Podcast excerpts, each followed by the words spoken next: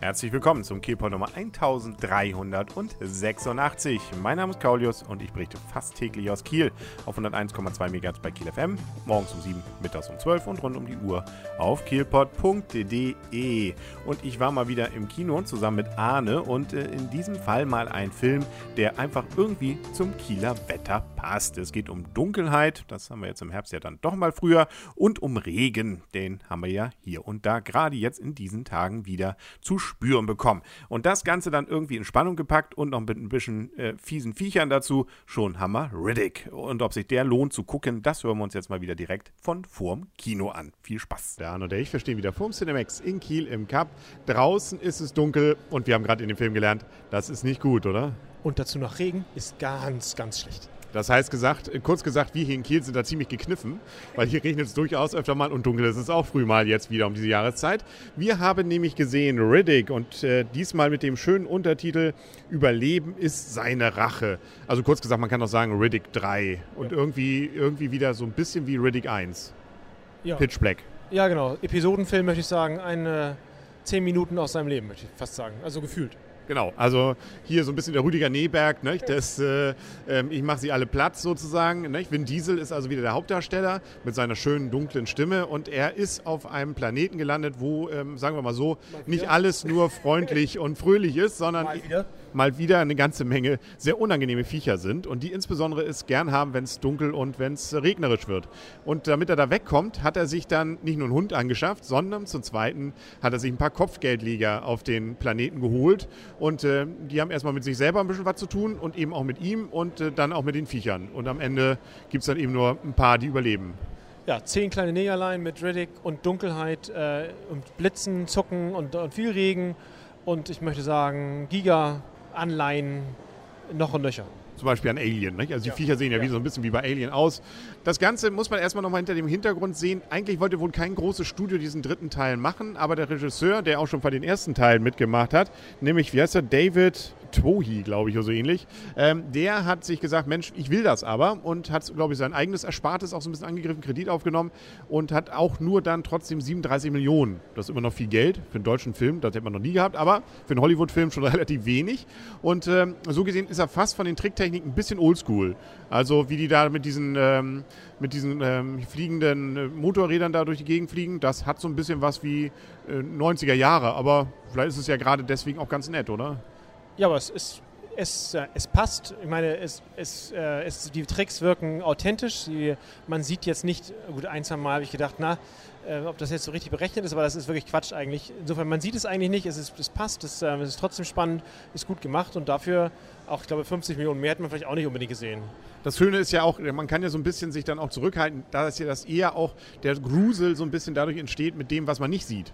Äh, vor allem nachher im letzten Teil, im letzten Drittel des Filmes, wo dann dort eben diese Viecher ja so im Dunkeln operieren und eher mal so ein Klacken oder mal so ein zu hören ist. Ähm, da muss man dann auch nicht viel Tricktechnik anwenden. Aber ja, gut, ein bisschen ist natürlich und äh, es gibt natürlich, stellt sich dann raus, Gute und Böse, nicht? Und die Bösen kriegen das ihrige, die Guten auch. Es gibt noch eine Kiste, wo ein Kopf reinfällt. Das fand ich eigentlich mit einer der Highlights des Films. Ja, also äh, es wurde am Anfang versprochen, da fällt ein Kopf rein und es fiel ein Kopf rein. Genau, so einfach ist das dann. Ne? Riddick hat auch so ein, von dem möchte man gerne mal die Lottozahlen wissen, oder? Also der weiß immer genau, wie schnell bestimmte Sachen gehen. Eine Hauptdarstellerin ist noch eine Dame, die kennt man von Battlestar Galactica. Ach, ja, stimmt. Genau, ja, siehst du, daher kam ja, sie, genau.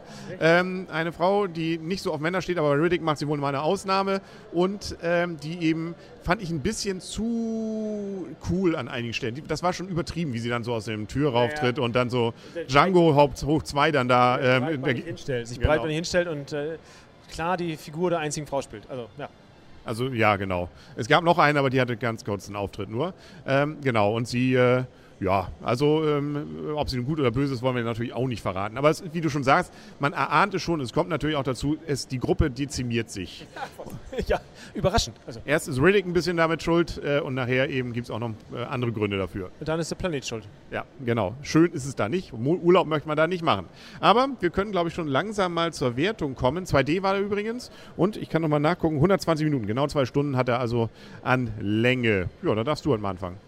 Ich gebe dem Film, ich habe ähm, schwer überlegt, ich glaube 6,5 Punkte. Er war eigentlich zu lang. sonst war es wieder eine, eine Aneinanderreihung. Ja, ich meine, Riddick fällt auf einen Planeten, äh, dann passiert eine ganze Menge und dann geht er vom Planeten weg. Das hatten wir jetzt schon ein paar Mal.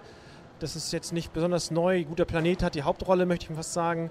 Das ist irgendwie witzig, also nett gemacht, wie auf dem Planeten selber. Das ist eigentlich das Spannendste. Das ist nachher das 10 kleine Negerlein-Spiel. Das ist halt so wie erwartend. Aber sonst, ich fühlte mich gut unterhalten, ist das nicht. Aber irgendwie fehlte, fehlte das Neue sowieso und deswegen 6,5 Punkte stimme ich dir vollkommen zu, auch 6,5 von mir, weil er eben einfach dann doch wieder, gerade dieser, wenn man so will, Gag aus dem ersten Teil, ne, dass dieses Bö noch Bösere eben irgendwie mit der Dunkelheit kommt, das haben sie einfach nochmal. Also das ist dann, der Überraschungseffekt ist komplett weg und äh, auch ansonsten ist es eben, ja, das, was man erwartet. Ne? Und vielleicht auch nach einer gewissen Zeit erwartet man auch, weiß man auch ungefähr, wer es denn wohl packt. Ist dann höchstens noch die Frage, wie gehen die anderen dann drauf. Aber nö, also trotzdem gelangweilt habe ich mich auch nicht. Ein Tick auch da wieder, sag, hast du völlig recht, ein bisschen kürzer hätte das ein oder andere sein können.